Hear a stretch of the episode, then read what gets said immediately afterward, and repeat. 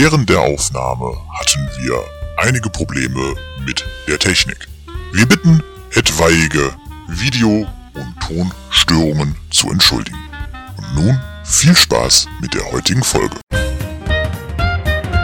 Ladies and gentlemen, live on tape from Germany, the one and only Box Podcast.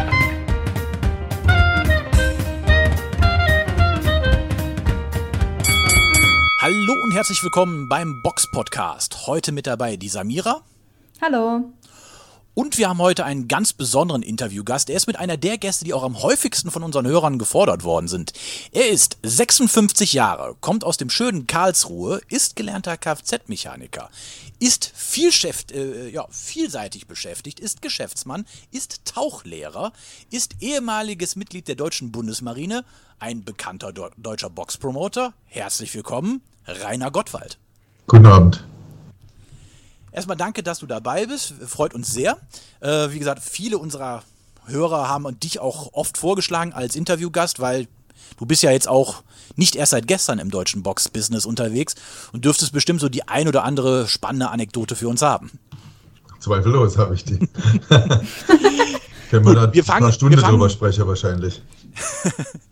ähm, wir fangen erstmal natürlich mit ein paar Standardfragen an für die, die dich vielleicht noch nicht kennen sollten. Ist, wie bist du selbst zum Boxsport gekommen? Ja, ich, ich war ein dicklicher Junge mit 12, 13 Jahren und äh, Karlsruhe Südstadt, da kommt auch Pietro Lombardi her. War ein nettes, wirklich tolles Viertel, aber es war zuweilen auch mal gefährlich. Und äh, meine Mama kam damals ja aus, aus dem ehemaligen Jugoslawien nach Deutschland. Wir haben uns halt das Revier geteilt mit der Italiener und der Türke und vier Jugos. Ich, wobei ich weiß eigentlich manchmal gar nicht wusste, was ich bin, ob Deutscher oder, Jugos oder Jugoslawe. Heute ist es ja Slowenien. Mhm. Und äh, ja, es war schon recht hart, manchmal in die Schule zu kommen, ohne dass man da ein blaues Auge mitgebracht hat. Und dann, dann ging es erstmal ins Taekwondo zu Kwakum Sik, das war damals koreanischer ja, Trainer oder Mhm. sogar koreanischer Armeetrainer. Und da, nach einer Weile hat er gesagt, das wäre, äh, auf jeden Fall haben wir die halt alle gut beherrscht, sagen wir, die da alle waren. Wir waren noch ein paar Freunde von mir dabei, auch so ein paar gute Jungs. Und wir waren 14, 13, 14, 15, so in dem Alter. Und dann hieß es, ja, da kommt ein Jürgen Lutz, kommt dann, der war gerade in Thailand und in Amerika hat es Kick- und Thai-Boxen nach Karlsruhe gebracht. Das ist auch einer der Pioniere schlechthin schon damals gewesen für diese Sportarten, die damals boomen sollten, auch geboomt haben zum Teil. Mit äh, Sportjournal gab es damals und Eurosport und die haben das auch schon gebracht, diese Kickbox-Events und Thai.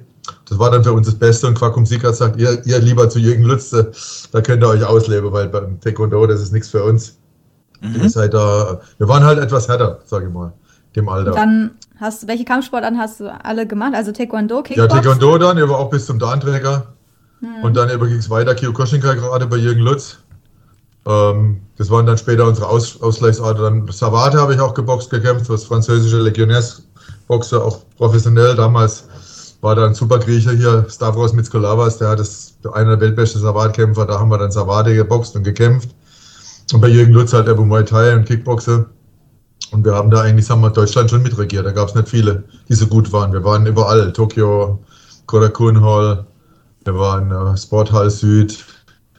Überall, wo es halt geknallt hat, waren wir wieder bei, schon in der ersten Liga.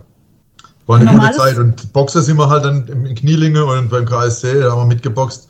Und mitgeboxt heißt, da hat mich gerade noch ein alter Freund angerufen, Rudi Schumacher, der war damals auch dabei und einige. Aber wir konnten, wenn nicht noch besser Boxer als die ganzen Jungs. Also wir waren boxerisch wirklich saumäßig stark. Aber wir sind trotzdem halt dem Kickboxer damals treu geblieben, weil damals war das Kickboxer größer noch als Boxer. Da war, das war noch vor Maske, vor Sven Ottke, vor dem Boom. Ne? Vor den Dann war 90ern. Parogiciani noch so, das war es dann aber. Ne? Und das, der Rest kam aus Amerika rübergeschwappt. Ja. Und ja, irgendwann hat sich dann geändert. Dann ging es dann wieder Richtung Boxer, aber das ist ein anderes Thema. Genau, Aber was unser Box- Thema ist. Reines Boxen hast du nie gemacht. Also Kämpfe jetzt als Boxer. Nee, hast du nicht gekämpft, aber natürlich gekämpft. Kickboxer. Gekämpft, aber nicht gekämpft. Wir hatten da so ein, mit, mit, mit, mit, dem Schwager vom Sven, vom Ottke, mit Jürgen Reha. Das, wir waren ja auch Schwimmer, ich war ja auch im Schwimmverein, war badischer Meister im Schwimmverein, Spezialauswahl, war mal Eppelheim. Und seine Schwester ist dann zur Olympiade, die Gabi, und hat dann Sven kennengelernt und hat sich mit ihm vermählt. Und wir waren halt Boxer treu geblieben. Er stand noch ein bisschen Wassermann, Wasserball-Nationalmannschaft, ich war mehr auch Schwimme. Und im Endeffekt haben wir bei denen im Haus noch einmal ein eigenes Gym gegründet da unten in, in junge Jahre. Es hieß dann Hirschkampftruppe. Reha hieß der junge Mann, Jürgen Reha, ist leider schon verstorben, war aber auch eine Karlsruher Legende dann. Und äh, da haben wir dann so einen Boxring gehabt, da war dann Bernd Bauer noch mit dabei, der Vater von Leon Bauer und, und so weiter. Und dann halt alles, was aus der Stadt kam, aus, aus, von der Straße, was Rang und Name hatte. Die Jungs, die sich das nicht leisten konnten, Bulldog im Karlsruhe bei Jürgen Lütz zu trainieren oder beim Quackung Sick, die waren dann da bei uns. Wir haben also in zwei Parallelwelten immer trainiert. Und da kamen natürlich auch die Boxer von Niedlinger und so. Dadurch wissen wir, wie gut wir waren. Wir waren wirklich, also klasse. Es war noch eine ganz andere Zeit, da gab es keine WWlen. Wir hatten mir noch vor kurzem äh, Dr. Heinz Walter Löhr geschrieben, der ehemalige Mannschaftsarzt vom KSC, der uns immer betreut hat. Weil äh, es ist ja, ich sag mal, diese Härte, die damals angefordert war, die, die kannst du halt nicht mehr machen. Das, das, da wird, der hat gesagt, sowas gibt es nur noch im Krieg, hat er geschrieben, wie, wie heutzutage in der Ukraine oder irgendwo bei Kriege, wie ihr damals ja gekämpft habt auch, ne?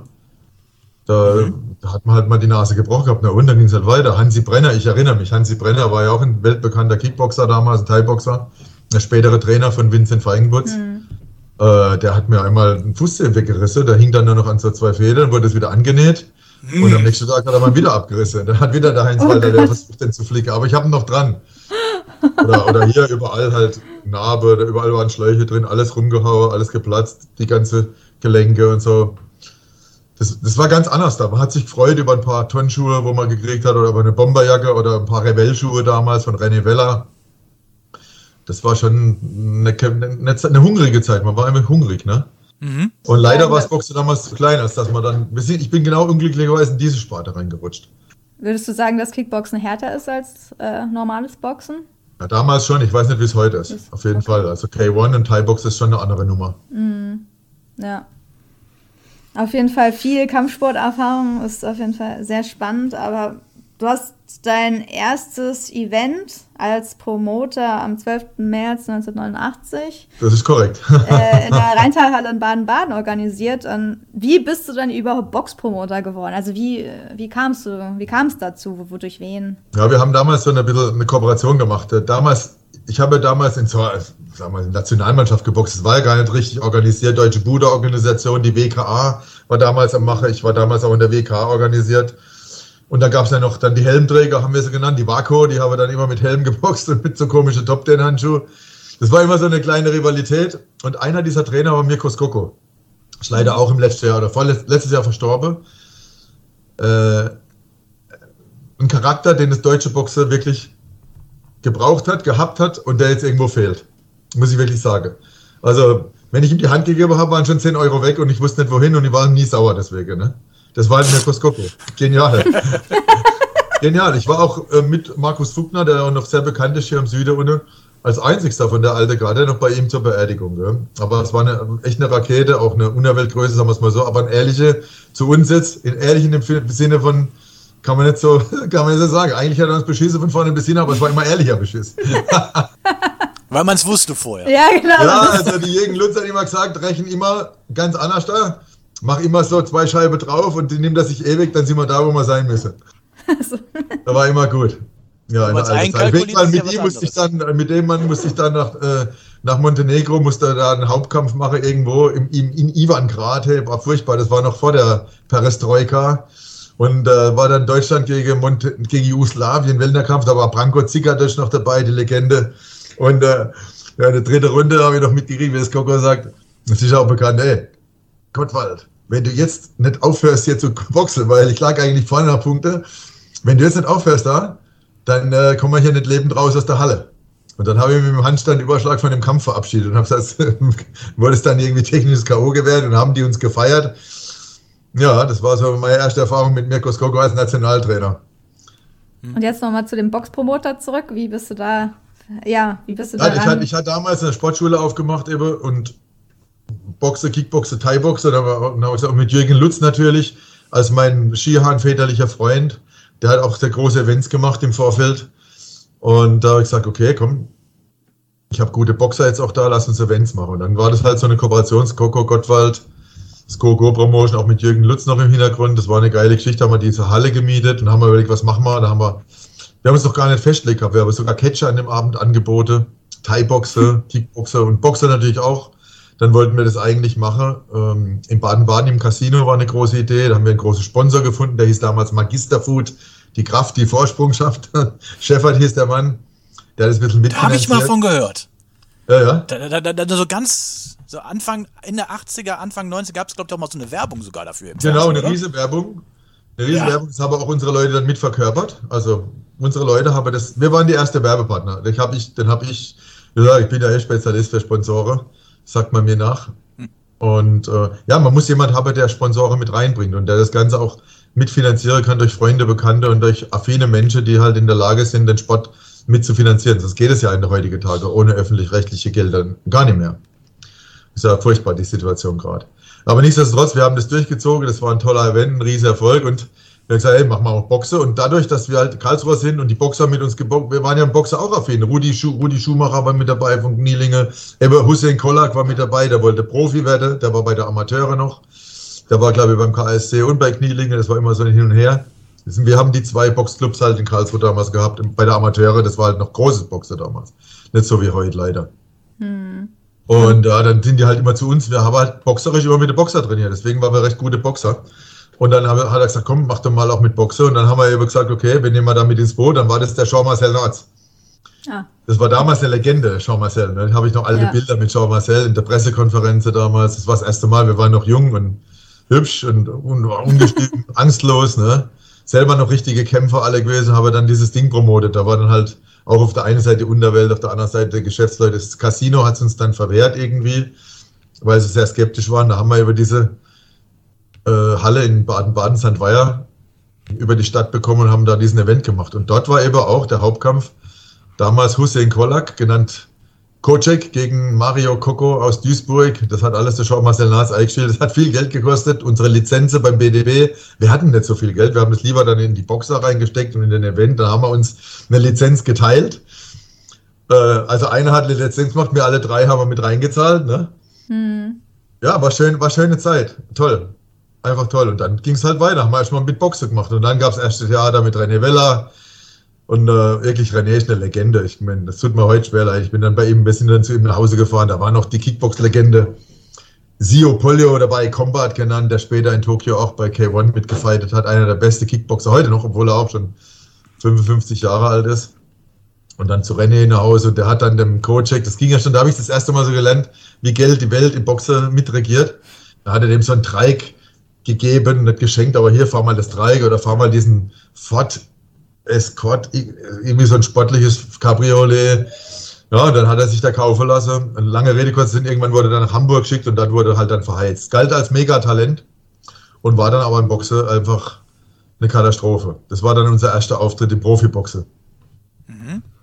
Hat Geld gekostet. Da war sogar noch Einlaufmusik untersagt. Ne? Das hat dann die Leute angekotzt, weil die Kickboxer sind halt mit ihrer Musik eingelaufen.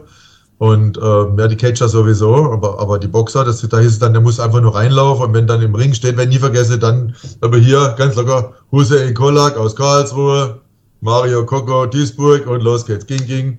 Na, aber der Kampf war mega, das kann ich sagen. Sechs Runde gleich. Mhm. Äh, Wahnsinn. Toller Fight. Bis heute muss ich sagen, war das eine mega Nummer. Du hast ja dann auch noch viele andere Box-Events, auch viel größere mit organisiert, promotet. Ähm, hast du irgendein besonderes, äh, so ist dir im Gedächtnis geblieben? Irgendein Ja. besonderes Box-Event und warum? Besonders gut oder besonders schlecht? Oder skurril? Wer meine, wer meine Events kennt, der weiß, dass da nicht ein schlechtes Event dabei ist. Ich gebe immer alles. Die Leute wie bei mir sind, die sagen, Rainer, das war vielleicht besser, das war schlechter, aber jedes Event hat immer irgendwas. Und vom ersten Event bis zum letzten kann ich mich an alle erinnern. Und das waren ja bestimmt schon also zig Events. Aber ein besonderes Event war für mich einmal Karlsruhe, ich wollte halt einfach alles veranstalten. Und der Schluss war es dann Wilsbach, das Wildparkstadion. Ich habe dann Wildparkstadion veranstaltet von mittags um halb vier bis morgens um zwei, den Sonntagmorgen. Mit Firat Aslan, Michael Wallisch, Laila Mekada von Mayweather Promotions war da damals. Ach, Sarah Bormann hat ihren ersten WM-Titel geboxt. Ach, und so weiter. Regina war dabei, Vince war dabei, da, tolle Kämpfe, Biergartenstimmung. Mittags haben wir dann Leute die Chance gegeben, ähm, die halt noch wenige Kämpfe haben. Wir hatten ein Hauptprogramm mit irgendwie acht Titelkämpfe und ein Unterprogramm mit, ich weiß, 23 Kämpfe waren es insgesamt. Schönes Wetter und Bierzeltstimmung, aber trotzdem auch elegant und zwei tolle VIP-Bereiche und jeder kam, alles war gut besucht, gut verkauft. Also Was ich immer, für was ich immer sehr dankbar bin, ist die, das, der Besuch der Zuschauer bei meinen Events. Auch jetzt in diesem Jahr waren wir, glaube ich, die am meistbesuchte Events in Deutschland und das ist, da bin ich echt jedem Zuschauer, der da kommt, sehr dankbar. Und deswegen versuchen wir immer unser Bestes zu tun. Aber das Mega-Event, das, das wir gemacht haben, das größte Event, das ich je gemacht habe, war wahrscheinlich für Sauerland. Ihr wisst, ich war ja mal hier CEO Sauerland Süd und habe dann die ganze südliche Events mhm. gemacht. Ludwigshafen, Ludwigsburg, Offenburg, Karlsruhe. Also das war so die Events, da kann ich mich an jeden Einzelnen erinnern. Also ich kann euch sagen, Ufgau Halle Karlsruhe, 3000 Leute da rein. Feigenwutz gegen Keta, IB, IBF in der Kondi und, und, und Leon Bauer mit seinem ersten Juniorentitel. Sowas hast du noch nicht erlebt. Die Halle, ich habe gedacht, die bricht zusammen. Oder ähm, überleg mal, wann waren das letzte Mal 6, 7, 8.000 Leute in der Halle? Feigenbutz gegen ist eins. Äh, DM Arena Karlsruhe, die habe ich noch organisiert. Ach, über den Bürgermeister, Sportbürgermeister, da war ich dann ja, Sportbotschafter der Stadt und habe eigentlich alles getan. Da muss ich wirklich sagen, die Regina mit eingesetzt, dass es klappt. Und es war der Mega-Event. Überleg mal, Pulev hat er geboxt. Alles, was Rang und Name hat. Alles. Ich habe einen tollen Sponsor mitgebracht, der jedem auch noch, jedem, der da geboxt hat, viel Geld gegeben hat. Das war damals Jakob Elektronik, die waren bei mir im Boot. Und äh, also, ich weiß nicht, also, da haben wir alleine schon, ich glaube, so ein VIP-Ticket hat damals knapp 400 Euro gekostet, habe ich allein 100 Stück verkauft. Oder 200, ich weiß gar nicht mehr. Das ging alles weg. Wie, Sauerland hat immer gesagt, das gibt's nicht. Der Gott war nicht, was der hier treibt. Ne, und, dann, und, und genauso voll war es ja dann beim Rückkampf Freigeburts de Carolis in der Baden Arena Offenburg. Auch sechs, ausverkauft immer bis auf die letzte Maus. Stehplätze noch rein. Ich glaube, wir haben alles Mögliche probiert, um irgendwie alle reinzubringen, die da rein wollten, aber haben es eh nicht geschafft. Und das hat er dann leider verloren. Und, und hier, ja, und hier ist dann eine Welt zusammengebaut. Die, die erste Welt im Boxsport. Richtige. Ja. Aber ja. so, das waren so die Mega-Events. Einmal das schlimmste Event und Nashville war auch ein schlimmer Event, da war ich nicht selber veranstaltet. Aber hier die zwei Events, das waren so, glaube ich, die größte. Mhm. Von der Zuschauerzahl her. Auch am TV-Bildschirm natürlich, da waren ja auch sehr viele mit dabei ne? bei den Events. Oh, auch vom TV-Bildschirm haben ja auch sehr viele Leute verfolgt. Ja, wir haben drei Millionen Einschaltquote. Ja, deswegen. Nicht nur in der Halle auch. ja. Das war schon also mega Maschinerie. Vor allem hat mir der Kalle Sauerland blind vertraut. Ich könnte wirklich machen, was ich wollte. Ich habe das alles super gemacht. Und äh, das ging wirklich bis zum Schluss, bis halt dann auch Sat 1 gesagt hat, sorry, wir sind nicht mehr dabei. Dann gab es noch mal ein paar Events, die waren auch sehr erfolgreich. Freigeburg, Oberlach, Karlsruhe, Nemesser Party und so, die immer ausverkaufte Hütte. Mhm. Und immer, immer, immer gute Zahlen ne? und immer gute Leute dabei. Und immer Wo du jetzt aber auch gerade Sat 1 erwähnt hast und als die gesagt haben, wir sind nicht mehr dabei. Ähm, es fühlt sich ja heute schon so ein bisschen an, fast noch wie so die letzten goldenen Zeiten oder guten Zeiten, die man da mit dem deutschen Boxen hatte. Was ist so deiner Meinung nach einer der Gründe dafür, dass es heute nicht mehr so läuft wie jetzt sagen wir mal 2012 oder auch noch 2016, als alle großen deutschen Promoter ja auch bei Sat 1 waren? Ja, also das müssen wir noch weiter zurückschrauben. Sat 1 ist ja, es gibt ja zwei Primetime-Sender der privaten Kategorie, da haben wir einmal über die, die ProSieben Sat 1 Gruppe und einmal haben wir die RTL-Gruppe. Mhm. Begonnen, hat, begonnen hat es ja mal früher, wenn ihr euch zurückerinnert, mit auch, auch mit äh, Steinfurt oder, oder, oder unser Wilfried Sauerland, die haben halt Minute gekauft bei Sportkanal Eurosport, ne? Oder auch mhm. Universum, Klaus-Peter Kohl und haben dann wirklich gute Sachen gemacht und dann kam irgendwann mal RTL ähm, mit meinem väterlichen alten Freund Burkhard Weber, der leider verstorben ist, ehemaliger Sky, ist dann zum Schluss war er Senior Vice President Sky und Sportchef da bei Sky.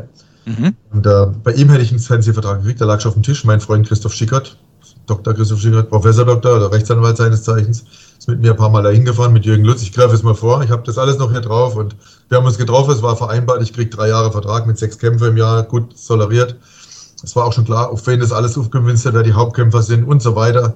Und dann hat der Mann ja einen Gehirntumor bekommen, ist umgefallen, spontanst und äh, ist dann auch später verstorben, Jahr später. Aber der, seine Position war dann gleich weg und die Leute, die da mit dabei waren, waren immer in der Lage und immer bereit, das Ganze zu stützen. Da ist wieder so ein Leben zusammengebrochen. Wie hat die, wie hat die FAZ geschrieben? Immer wenn der Rainer Gottwald fast am Ende ist, ganz oben ist, kommt immer wieder so ein Schlag in den Nacken, dass er wieder ganz ohne anfangen muss.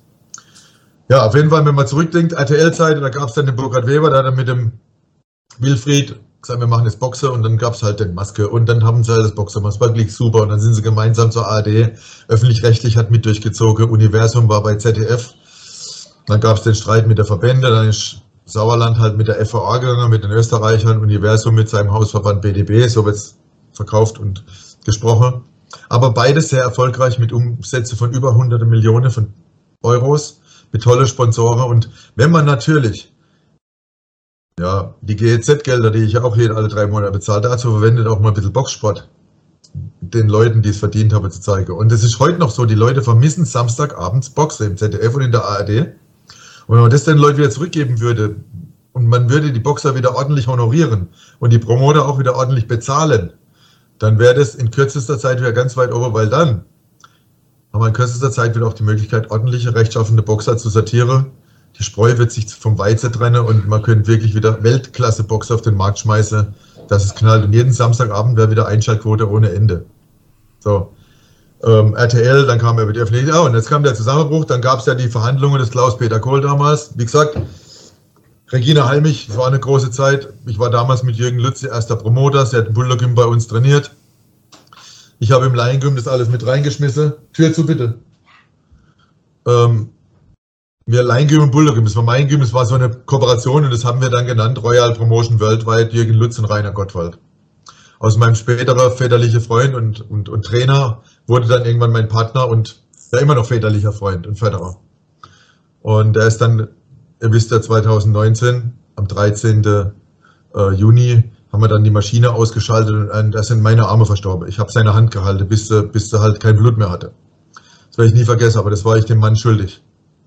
Und dieser Mann hat mich bis zu seinem Tod nie im Stich gelassen, hat mich immer ja, mitgenommen in die Welt des Boxens dann auch, bis ich ausgewandert bin und später auch wieder kam und wir sofort wieder zusammen waren, hat mich aus Burnouts rausgeholt, hat mich aus, aus, aus, aus, ja, aus meinen Jugendjahren, als man mal vielleicht auch polizeiliche Probleme hatte, in junge Jahre sich dafür eingesetzt bei Gerichte, bei, bei, ja, bei den Diensten gesagt, der ist kein schlechter Mann, lasst ihn raus und genauso war es dann später. Und dann hat sich das auch bewahrheitet. Ich rede jetzt von Sachen, die sind jetzt 40 Jahre her, ne? müsst ihr euch mal überlegen. Mhm. Du hast ja gerade Regina Helmich erwähnt ähm, und Jürgen Lutz, ihr wart die ersten Promoter. Äh, wie kam das dann, dass ihr quasi schon so früh den Markt des Frauenboxens, beziehungsweise ihr, Regina Heimlich war zuerst Kickboxerin? Genau, Karate, die kommt aus Karate. wie, hat, wie habt ihr das gesehen? Also warum wusstet ihr, dass der Markt Frauen, was das überhaupt Markt ist und ähm, andere das bis heute nicht begriffen haben quasi oder nicht fördern? Ich habe hier noch, ohne Witz, ich habe hier noch irgendwo ein Programmheft, das möchte ich raussuchen von 1992 mit, mit Regina Halmich, mit äh, Bettina Völker, die hatte den Kampfnamen Mizi damals. Das war immer die zwei hübsche blonde Mädels gegeneinander, mal die gewonnen, mal die. Und es war im Kickboxer dann, ja. Wir haben als erstmal die Kickboxer-Events gemacht, dann Jürgen ist mit der, mit der Regina nach Italien, da gab es der Theater, durfte nicht boxen, dann sind wir mit der, mit der Bettina Völker nach Italien, die haben da riese 18 Meter hohe Plakate aufgestellt mit einer Boxerin, ne? Und wir haben gesagt, hey, das können wir in Deutschland auch. Und dann haben wir angefangen mit Danro, Sportrode, mit, ja, mit Quon über unsere, unsere Karate-Mädels ins Kickboxen zu bringen und vom Kickboxer auch ins Thai-Boxen und habe dann ja in ganz Deutschland Netzwerk gegründet und habe auch internationale Leute eingeladen. Das war ja nachher das Gute bei Jürgen Lutz. Als es Boxen kam, hatte er schon ein riesen Netzwerk von Frauen, die aus dem Kickboxen kamen, die dann einfach ins Boxen rüber sind. Es war ja am Anfang sehr schwer, Boxerinnen zu finden. Ne? Mhm. Und ähm, ich habe auch hier noch handgeschriebene Seite von Jürgen Lutz, die, die er mir vererbt hat. Also die ganze Geschichte des Frauenboxens habe ich ja noch schriftlich von ihm handgeschrieben weil er ist wirklich der Pionier. Ohne ihn gäbe es keine Regina Halmich, kein Rainer Gottwald, kein Hansi Brenner, kein Dominik Junge, kein Vincent Feigebutz, nichts, was aus Karlsruhe kommt. Überhaupt niemand ohne den. Null. Also das Aber habt ihr jemals gedacht, dass es so groß wird? Also dass Frauenboxen so groß, beziehungsweise mit Regina Halmich so groß geworden Ja, das hat das, also das ist eine gute Geschichte. Jürgen hat es immer forciert. Der Jürgen hat auf die Regina alles gesetzt. Und natürlich auf die anderen mhm. Mädels. Das war immer ein, ein riesen Gentleman, der Jürgen. Also das kann man sich nicht vorstellen, was den Gentleman das war jeder, der ihn kannte, musste ihn einfach nur gern haben. Und der war immer absolut fair. Und der hat einfach immer dran geglaubt. Und dann kam ja die Zeit, da haben die angefangen so ein bisschen zu boxen. Und dann ist er nach Amerika auf den ersten Titelkampf. Das war ja die Nacht vor dem George Foreman gegen, äh, gegen Axel Schulz Kampf, da waren sie alle, ne? Also das Brie-Event war ja das reine Frauenevent, nur Frauenwelttitelkämpfe, ne? Also jetzt mal mit Respekt auf Boxer letztes Wochenende, aber es gab schon ein paar große Frauenbox-Events mit Weltmeisterschaften. Damals war es halt in Las Vegas, die Nacht vom Foreman gegen Schulz-Kampf. Wusstet ihr vielleicht nicht, hat Regina Halmich geboxt, hat den Kampf dann verloren. Mit dem großen Cut und saß dann bei Foreman mit so einem, ja, vernäht und alles richtig sauer, weil sie hat ja die Gegnerin auch mal angeklingelt gehabt. Und dann sind sie wieder nach Deutschland gekommen, stinkesauer. Und irgendwann kamen dann die Gespräche mit, mit, äh, mit äh, Klaus-Peter Kohl. Und dann hat man sich vereinbart, man macht es nochmal. Und Jürgen hat gesagt, wir machen das in Europal Karlsruhe. Und Jürgen hat gesagt, das Boxen wird groß. Und dann haben die das wirklich gemacht. Und dann kamen immer mehr Boxerinnen. Halmich war die Vorreiterin des, der ganzen Geschichte. Da kamen dann natürlich andere noch mit ins Boot. Silke Weigemeier, die Tochter, auch Kick, alles aus dem Kickbox, die alte Kickbox-Schule. Silke Weigemeier und so weiter. Ähm, aus Speyer. Das waren so die erste Garde der Boxerinnen. Die, hat die haben auch gegeneinander geboxt. Dann Bettina Völker war da noch mit dabei. Und dann hat man halt so Kickboxerinnen aus Holland geholt oder aus Frankreich oder ja. Und dann hat man das Boxen so aufgebaut. Und Klaus-Peter Kohl hat auch dran, dran geglaubt. Und dann kam ja die Aktion hier ähm, Raab. Und der Raab ja. war ja für die Regina der endgültige Durchbruch. Neun Millionen Fernsehzuschauer haben das beobachtet, Killer Blauze 1 und 2. Und ab dem Zeitpunkt hat das ZDF gesagt, wir zahlen jetzt 2,2 Millionen für so ein Event mit Halmich als Hauptkampf. Und auch wieder, Christoph Schickert hat es dann hingerichtet. Es war ja dann, das ist ja bekannt für die letzten acht Kämpfe, das hat ja Universum damals auch, das war ja bekannt, ich habe es auch mal gelesen, da gab es dann für die letzten acht Kämpfe acht Millionen Euro. Und das im Frauenboxer für eine Frau ist natürlich schon heftig und gut. Ne? Davor haben sie so 250, 350. Überlegt man die Summe damals. Heute, ja. Was kriegt denn heute eine Sarah Bormann? Ein Handschlag, die Gegnerin muss bezahlt werden, die Sanktionsgebühren müssen bezahlt werden. Das ist eine Sauerei. Eine Boxerin, die in der Liga ganz locker mithalten würde. Ganz locker. Die alles wegschlagen würde, was da in der Gewichtsklasse rüberkommt.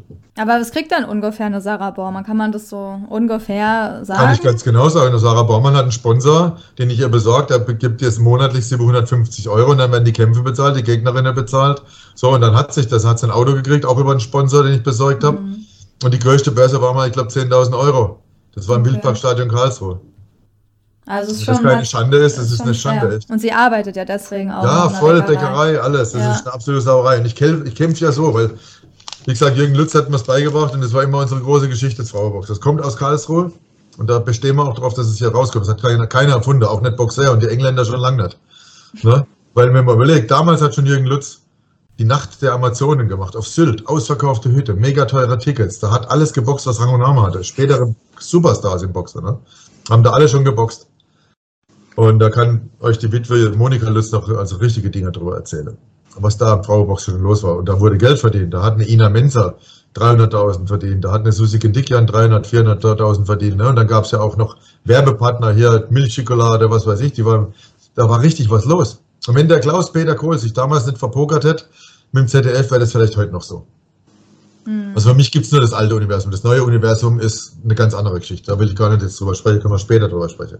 Wir ja. reden vom originalen Universum. Ja. Klaus-Peter Kohl, äh, das der mächtigste Boxunternehmen der Welt. Ähm, super genial gemacht und vom Feind ziehe ich heute noch meinen Hut. Ja, dann auf der anderen Seite war Sauerland natürlich. Sauerland war nie so fürs Frauenboxen. Ja, ja, die waren ja immer so ein bisschen konträr, eher dagegen, ne? Auch. Der Wilfried hat einfach gesagt, Frau haben Ring nichts zu suchen. Das hat ja. er nur mit Widerwille, habe ich ab und zu mal eine Boxerin reingenommen, auch nur wenn sie Geld mitgebracht haben. Da war dann die Dame aus Norwegen, ihr wisst das. Ja, Brekus, ne? Cecilia genau, Brekus. Cecilia. Und ein bisschen haben wir noch, aber das, das hat sich alles nicht für die ausgezahlt. Ne? Die wollten halt ihre Leute hochbringen, dann hat man halt kurz aus dem Muammar Hukic und Marco Huck gemacht und Abraham. Und das lief ja auch, das hat sich ja, das Konzept hat sich ausgezahlt und bezahlt gemacht und war eine gute Geschichte, so wie es bei Universum aus dem Adnan Tadic Felix Sturm wurde und und dann haben die es gut gemacht. Also wirklich, also und das hat man auch angeschaut. Ich, ich sage, egal wo ich gehe und stehe, ich habe immer noch Leute, die sagen, ich vermisse Samstagabends Boxen mit. Da hat man sich auf den Sturm gefreut, auf die Halmich gefreut, auf den Klitschko gefreut, auf Abraham, auf den Huck. Ne? Egal ja, wie die wirklich hieß, das war einfach toll. Und das hat Leute nachgezogen. Das waren also Idole für die Jugend. Und das ist ja der Sinn der Sache. Man muss es ja wieder zeigen können, salonfähig machen können. Und wenn man jetzt hingeht und sagt, Leute, es wäre doch wunderschön, wenn ihr es wieder macht. Weil, wenn ihr es wieder macht, erfüllen wir alles, was der Boxsport und für was der Boxsport steht. Teamfähigkeit, Idole schaffen, die Leute wieder von ihren Handys, die Jungs und Mädels wieder von ihren Handys wegzerren, von ihren Computer, von ihren Fernsehgeräte wegzerren in die Sportcenter, weil da haben sie wieder ja, ein Ziel. Weil gut, Fußball, Fußball, Fußball. Ich meine, ich schaue ab und zu auch mal gerne ein Fußballspiel der deutschen Nationalmannschaft und auch vom KSC. Das ist ja unser Heimatverein. Aber es ist doch nicht jedes, jeder Mannssport. Ich meine, es ist ein, der Volkssport in Deutschland, aber vielleicht gibt es Leute, die wollen gar kein Fußball spielen, haben das Geld für Tennis und, und Golf auch nicht. Der Box ist immer eine Alternative. Box ist sehr gesund. Und deswegen verfechten wir das Ganze von Jugend an, von, für Kinder, für Jugendliche und Wann wollen die das machen, wenn sie im Fernsehen sehen, oh, der hat gewonnen, der hat einen Gürtel. Das, das kann man nur machen, wenn die Medien mitziehen und sagen, hier, wir bauen jetzt einen Star auf oder mehrere Stars, gut aussehende äh, Mädels und Frauen aus alle Schichten, Generationen, Kultur, egal wie, Hauptsache, die werden aufgebaut und, und nach vorne gebracht. Und ich will so sein wie Regina. Ich will so sein wie der Huck, wie der Axel Schulz. Ne? Ich gehe auch ins Training. Ich will auch mal in den Fernsehen. Ich will auch fit sein, gut ausschauen. Dann, ja, so ist es nun mal. Wer sind denn für dich so aktuell in Deutschland die größten Boxtalente bei den Frauen und Männern, wo du Potenzial siehst, die man im Fernsehen zeigen könnte oder schon gezeigt werden teilweise? Okay. Ladies first. Hm. Die Nummer eins für mich, die beste deutsche Frauenboxball ist Sarah Bormann. Sarah Bormann ist die einzigste auch in ganz Deutschland, die gegen die Top-Leute boxt und die auch ehrlich gewinnt gegen die Leute. Was ist mit Ramona Gräf? Gut, hätte ich jetzt als zweites erwähnt. Ne? Ist okay. eine andere Gewichtsklasse, hat jetzt hier in WBA Eliminator gekämpft, hier wird auch demnächst die Weltmeisterschaft boxen.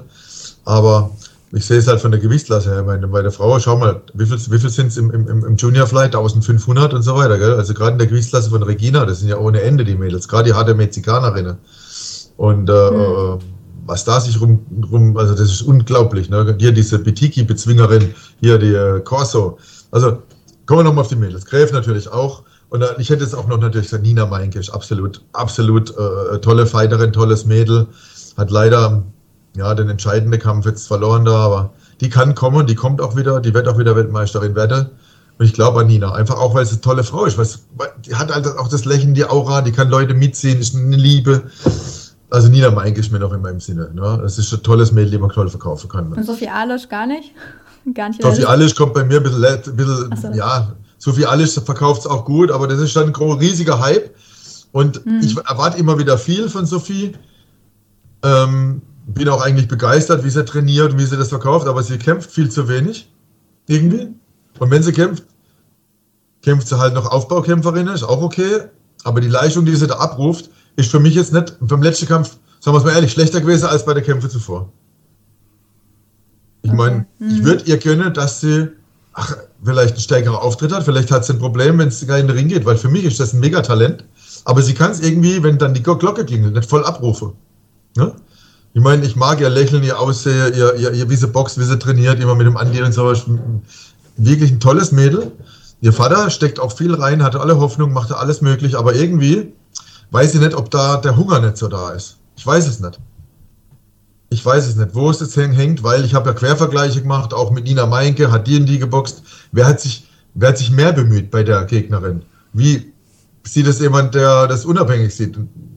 Ja, ohne Gefühle. Wer hat da den Kampf eigentlich gewonnen? Wer hat denn mehr bestimmt, dass ich mache mal Quervergleiche und, mache mir dann mein Bild? Ich würde mir wünschen, dass Sophie mhm. noch mal richtig rauskommt aus dieser Nummer und eine ganz große Karriere startet. Sie hat ja noch Zeit, ne? Ja, die hat noch viel Zeit. Vielleicht stoppt man das deshalb oder so, aber ich sage, mein, man hat auch keine Zeit zu verlieren. Man muss boxen. Ein Boxer, der nicht boxt und nur trainiert, boxt nichts, ne? Ja. Und bei den Männern? Philosophie. Bitte? Und die den Männern, und die männliche Talente?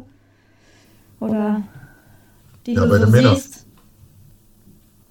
Bei den Männern ist schwer. Bei den Männern Schwerer als bei den Frauen. Ja, ja schwerer als die Frau, weil ich kann dir eins sagen. Ich, mein, ich treffe jetzt folgende Aussage.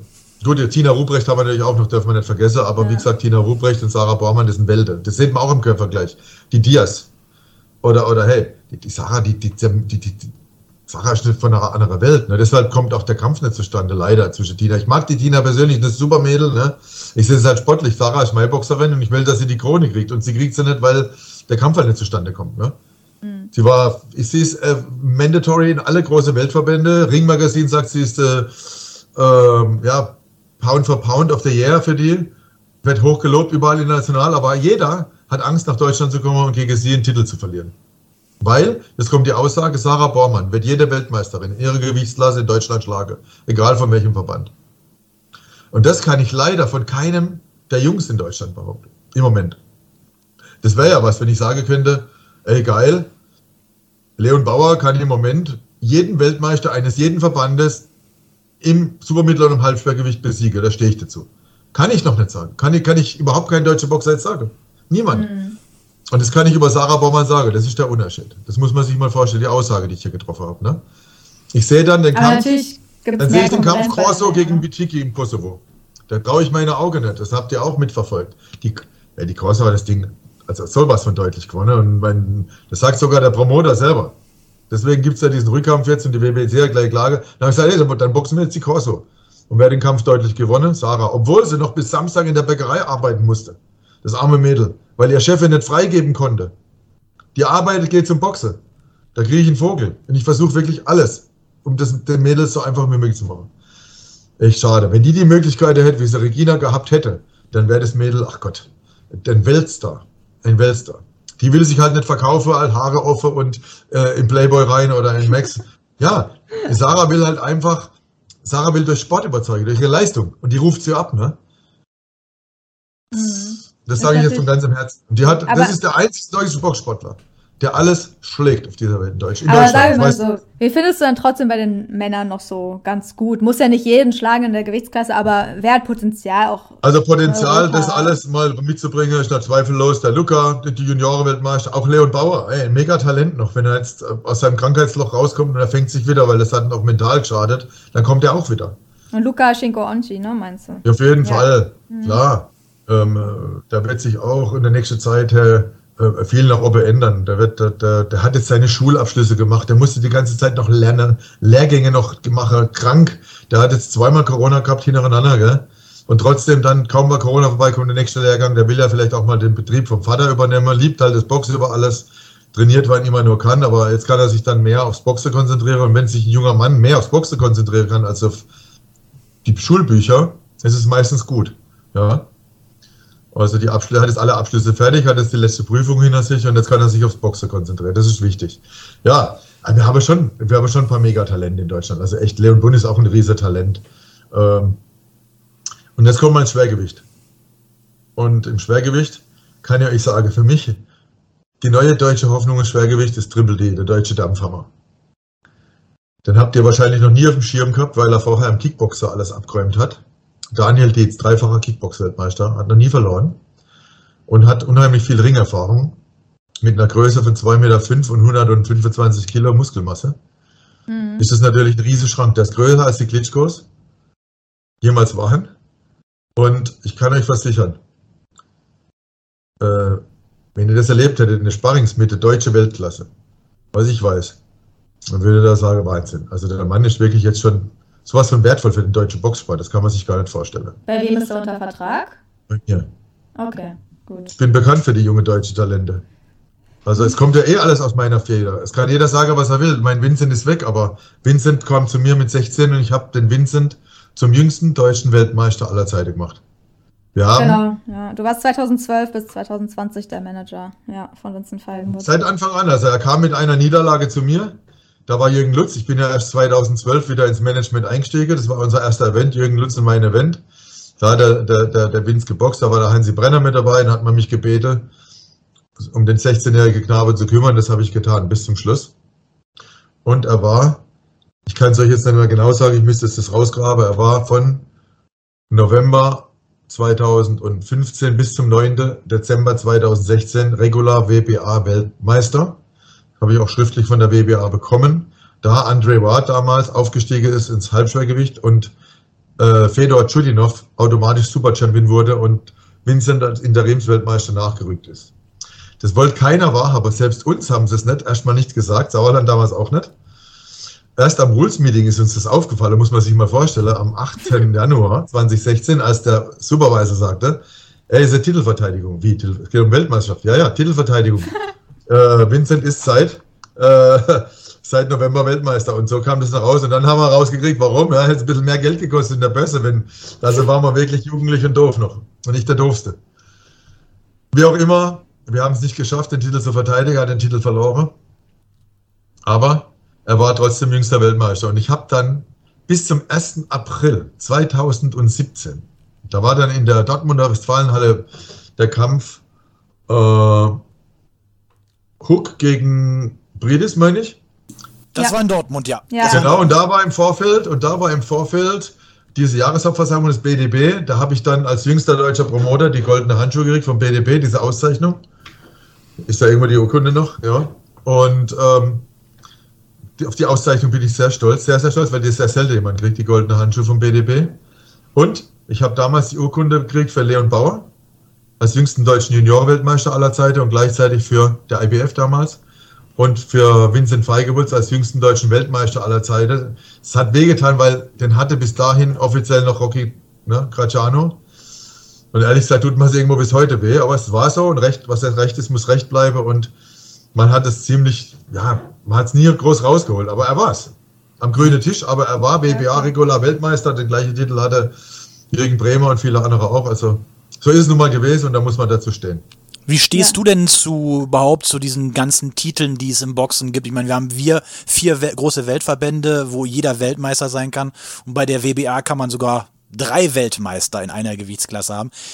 Findest du nicht, dass das auch ein bisschen so, ich sag mal, ein bisschen so eine Wertigkeit eines Titels dadurch ein bisschen verwässert wird, wenn man so viele Titel haben kann? Speziell bei der Frau, liebe Leute. Wenn ihr zurückdenkt, wisst ihr, wenn ihr zurückdenkt ans aktuelle Sportstudio und an die Universum-Box-Veranstaltung, da war der Weltmeistertitel richtig was wert, denn es gab nur zwei Verbände. Erinnert euch, WIBF und GBU. Sonst nichts. Die, die Herren haben damals gesagt, ich erinnere mich noch, schau mal, Latz, ah, die Mädels, die gehören ja in die Küche oder ins Bett. Und selbst Maurizius Suleiman, Senior, hat damals gesagt, solange ich lebe, wird es kein Frauenbox in der WWC geben. Ne? Das wollen wir mal festhalten. Jeder hat sich der Wege gewehrt. Jürgen Lutz hat es durchgekämpft und ist dann nach Amerika geflogen, hat dort Barbara Patrick Smith kennengelernt, eine, eine Legende im Boxsport, und war dann erster Frauenpromoter in Las Vegas. Jürgen Lutz weil die wollten diesen Weltevent, wo die Regina ihren ersten Welttitel geboxt hatte, in Las Vegas, als Vorkampf da vor Axel Schulz, die Nacht, habe ich erzählt, wollten die absagen und hat Jürgen Lutz in einer, in das ist nicht Geheimnis, darf man erzählen, in einer Nachtaktion, ich glaube 30 oder 40.000 D-Mark oder Dollar rüber transferiert, sein ganzes Spares, um noch das zu ermöglichen, als Part der Promotion, also als eine American Boxing-Promoter-Lizenz hat Jürgen gehabt in Las Vegas und war dann Part der Promotion, dass dieser Kampfabend mit lauter Ladies und WIBF-Weltmeisterschaften durchgeführt werden konnte. Und das war der Anfang. Und dann hat, ob SES oder Steinfurt und die ganze Welt hat damals WIBF und GBU-Weltmeister geboxt. Und äh, das ging so lang, bis, bis die Millionen geflossen sind bei Universum. Und dann auf einmal kamen auch die großen Verbände an. Und ich erinnere mich, bei Reginas letztem Kampf, das hat mir auch Jürgen nochmal schriftlich hinterlassen, da war die BBC da und wollte der Regina noch einen WBC-Gürtel zum Schluss mit schenken. Hat die Regina aber nicht angenommen. Das muss ich ihr heute noch anrechnen, weil man einfach die ganze Zeit Regina auch nicht mitbegleitet hatte. Und Regina ist mit ausschließlich WIBF Weltmeisterin geworden. Das streitet ja auch keiner ab, dass sie jemals Weltmeisterin war. Und danach noch viele andere mehr. Ina Mensa, Susi Kentitjan, Ragosina, wie sie alle heißen, die ganze alte Garde. Ne?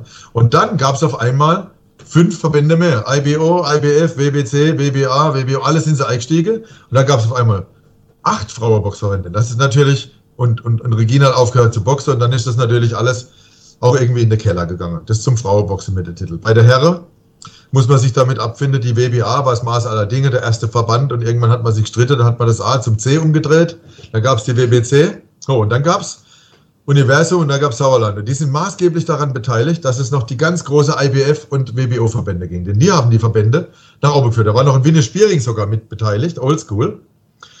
Und ähm, da haben wir gut, Sauerland macht IBF mit Maske und so weiter, mit Ottke, was machen wir? Komm, wir holen uns die WBO ins Boot. Ne? So, wenn, wenn, man mhm. Geschichte spricht, muss man es ja sprechen. WBO hat damals kein Schwein gekannt. Ja, das Dann war Michael Chesky WBO Universum gemacht. und Frank Warren. Die waren immer mit WBO unterwegs. Ja, aber überleg mal. Das hat noch keinen Stellewert gehabt, WBO. Noch keinerlei Stellewert, im Gegensatz zur WBA oder WBC. Mhm. Und dann hat Universum, der weltgrößte Promoter, damit loslegt, Mijaczewski. Und dann hat, dann hat es, boah, auf einmal gab es vier große Verbände. Und Sauerland hat mehr IBF geboxt und Universum mehr WBO. Beide Herren. Ja, letztendlich ähm, ist immer wieder diese IBO mitgekommen. Und ich bin eigentlich ein Fan der IBO. Ich muss es ehrlich sagen, ähm, die sind genauso teuer wie die anderen, aber sind auch genauso strikt und ähm, überlegen mal, seit ein Golovkin und Klitschko die IBO-Gürtel mit dabei gehabt aber muss man den mitrechnen, muss man den ernst nehmen, den Gürtel. Und ein IBO-Weltmeister ist für mich auch ein Weltmeister. Also Leon Bunn boxt für mich auch eine Weltmeisterschaft. Ähm, bei, bei, bei The Zone wird er geboxt, bei Matchroom wird er geboxt, bei Top Ranked, alle große Promoter boxen WBO, IBO, IBF. Also wir reden von fünf große Verbände. Das muss man einfach mal so sagen. Ja, aber findest du nicht trotzdem, dass es so viele Titel, dass es dann nicht irgendwie das äh, verwässert, so eine Wertigkeit? Ja gut, das, das, ist, das ist ein Geschäft. Die Verbände verdienen damit ihr Geld. Das ist ein riesiges Geschäft. Warum sollen die sich selber beschneiden? Ja, natürlich. Ich kenne ja die ganzen Präsidenten und ich kenne die alle so. Und natürlich, warum sollte die sich ihr eigenes Geld abschneiden, wenn es doch so beliebt ist? Es läuft ja, außer in Deutschland. Hm. Alle anderen Länder wollen, verlangen ja immer mehr nach Gürtel, nach Gürtel, nach Gürtel. Und ich verstehe es ja auch. Wenn jemand einen schönen Gürtel hat, dann kriegt er auch wieder einen Sponsor, dann kriegt er wieder ein bisschen Anerkennung. Er geht in die Geschichte seines Dorfs, seiner Stadt, seines Landes ein, seines Kontinents, der Welt. Je nachdem, welchen Gürtel er trägt. Ne? Und im Endeffekt ist es ein Weg ganz nach oben steiniger, aber im Endeffekt, wir wissen schon, wer dann die große Gürtel sind. Ne? Da gibt es halt 20 Weltmeister, aber im Endeffekt wissen wir schon, wer die fünf Gürtel hat und dann ein Ring Magazine Gürtel ist für mich der ehrlichste, größte Gürtel. Wer die Gürtel hat, das ist für mich natürlich der absolute Champ. Ja, so wie jetzt auch Clarissa Shields, toll, geile Nummer. Das war wirklich ein sehr guter Kampf gewesen. Ja und so weiter. Also der, überhaupt die Frau, was da in England jetzt getrieben wird, das ist echt ein also brutales, positives Beispiel für Frauenboxer. Ich wünsche mir, in Deutschland wird noch mehr gehen. Also viel, viel mehr. Viel, viel mehr müsste da gehen. Gerade die, die, also die Mädels sind so, so tough und die, so, das ist so undankbar, was hier mit der Frau passiert in Deutschland im Boxsport. Das ist wirklich eine Schande. Dass da kein Sender sagt, okay, wir nehmen jetzt auch mal die großen Mädels, die es gibt und formen die hier zu Stars und da, daraufhin folgen uns die Mädels von Kindergartenalter auch weiter, gehen wieder ins Boxen naja, bei Fußball, Frau Fußball, gerechterweise wird es auch gepusht wieder, ne? Ja. Und Aber warum, warum, warum hat es Erfolg? Warum? Weil es gepusht wird. Und warum wird es gepusht? Ja, gut, die Medien bringen das mit, die Einschaltquote steige. Man kennt so langsam die Sportlerinnen, die Mädels gehen ins Fußball. Ich sehe das auch bei den Nachbarn und so. Was macht der mit? Oh, ich gehe ins Fußballspieler. Toll. Vor zehn Jahren hätte es das nicht gegeben, gell? Also, wir haben auch einen Frauenfußball-Boom. Und ich bin überzeugt, wenn hier die richtige Intendanten der Sender, und wenn hier die richtigen Leute wieder drankommen, ein bisschen Geld in die Hand genommen wird, dann kriegen wir im deutschen Boxsport auch wieder was hin. Ja. Also meinst du, es liegt, also ich hätte jetzt auch gefragt, wie kann man die TV-Sender öffentlich-rechtlichen wieder für das Boxen begeistern, beziehungsweise reden denn die Promoter, die Boxstelle mit den TV-Sendern, mit den Verantwortlichen, oder geht es wirklich nur darum, dass, dass ob, ob ein Verantwortlicher Sympathie für den Boxsport hat, dass er das dann fördert, oder gibt es da überhaupt Gespräche, oder ist das total tot? Also wie gesagt, das sind ja verschiedene Gründe. Du hast alle Gründe angesprochen, Samira. Ich habe euch ja erzählt, 2017 saß ich im Chefbüro bei Sky. Wir hatten einen Vertrag auf dem Tisch, der musste dann noch ausgearbeitet werden. Burkhard Weber hat mich bis zu seinem Tod begleitet und nicht ihn. Auch ihn habe ich bis zum Tod in dem Stich gelassen. Da waren noch andere hohe Herren graue Eminenzen, die mich immer in meinem Leben begleitet hatte und meinen Wert erkannt habe. Ähm, mehr als ich selbst. Und er hat hier einen Brief geschrieben, ich meine, du kannst euch gerne mal als WhatsApp schicken, oder ich habe es ja auch geschickt, was er, also an die Mediennachwelt in Deutschland weitergeschrieben hat. To whom it may concern über Rainer Gottwald. Gebt ihm die Chance. Lasst ihn mal hier als Promoter bei euch im Sender was machen. Ich hätte ihm die Chance gegeben, bin aber leider mir was verwehrt, weil ich aber todkrank bin. Und wie gesagt, ich hatte ja auch etliche, etliche Möglichkeiten gehabt und leider ist es immer wieder dann zusammengeklappt. Überleg mal, wenn Freigeburts De Carolis am 9. Januar 2016 geschlagen hätte, war, war eine Welttournee geplant, äh, Sat 1 hätte verlängert. Das lag alles an oh. diesem Kampf. Ach echt? Oh Gott. Ja, an dieses, an diesem, bei diesem Kampf ist eine Welt zusammengebrochen, sage ich euch. Eine Welt, eine Boxing-Welt. Weil jeder war auf diesen Zug mit aufgesprungen, auf diesen K.O. King, Iron Jr. und so. Das war wirklich eine, eine Welle. Ne? Er hat sich, er hat sich ein bisschen kaputt gemacht durch seine abfällige Bemerkung gegen Decarollis damals. Das war ein Shitstorm. Das war immens, drei Monate Mühe, bis man das wieder runtergedrückt hatte. Nach Decarollis 1. Aber wir haben es wieder in den Griff gekriegt und dann hat er sich halt selbst bestraft. Da ist die Niederlage da. Auch das erste Mal, dass wir nicht in Slowenien im Trainingslager waren vor diesem Kampf. Und äh, ja, das, dann ging ist eine Welt zusammengebrochen. Das wieder nach hoch zu schieben, das Boot, das hat mich enorm viel, enorm viel Kraft gekostet. Und es war nie mehr der, der zu dem Kampf war oder zuvor. Ja, nie mehr, der gleiche Junge. Schade. Hast ähm, du noch Kontakt aber was brauchen wir? Was eigentlich? Hast, du noch Kontakt? Hast du noch Kontakt zu Vincent Feigenbutz? Ihr habt ja acht Jahre, also nach acht Jahren hat er ja die Zusammenarbeit beendet. Ähm, äh, Gibt es Kontakt zwischen euch oder gar nicht? Bevor du da antwortest, würde ich sagen, machen wir hier einen Break, weil das Gespräch wird noch weitergehen, aber wir werden dieses Video als ein Zweiteiler veröffentlichen. Also schaltet beim nächsten Mal auch ein und vergisst nicht bei uns auf Abonnieren zu drücken und wir hören uns beim nächsten Mal wieder. The one and only Box Podcast. New episodes every week. Follows on Facebook, Instagram, YouTube, iTunes Music and Spotify. Box Podcast Boxpodcast.de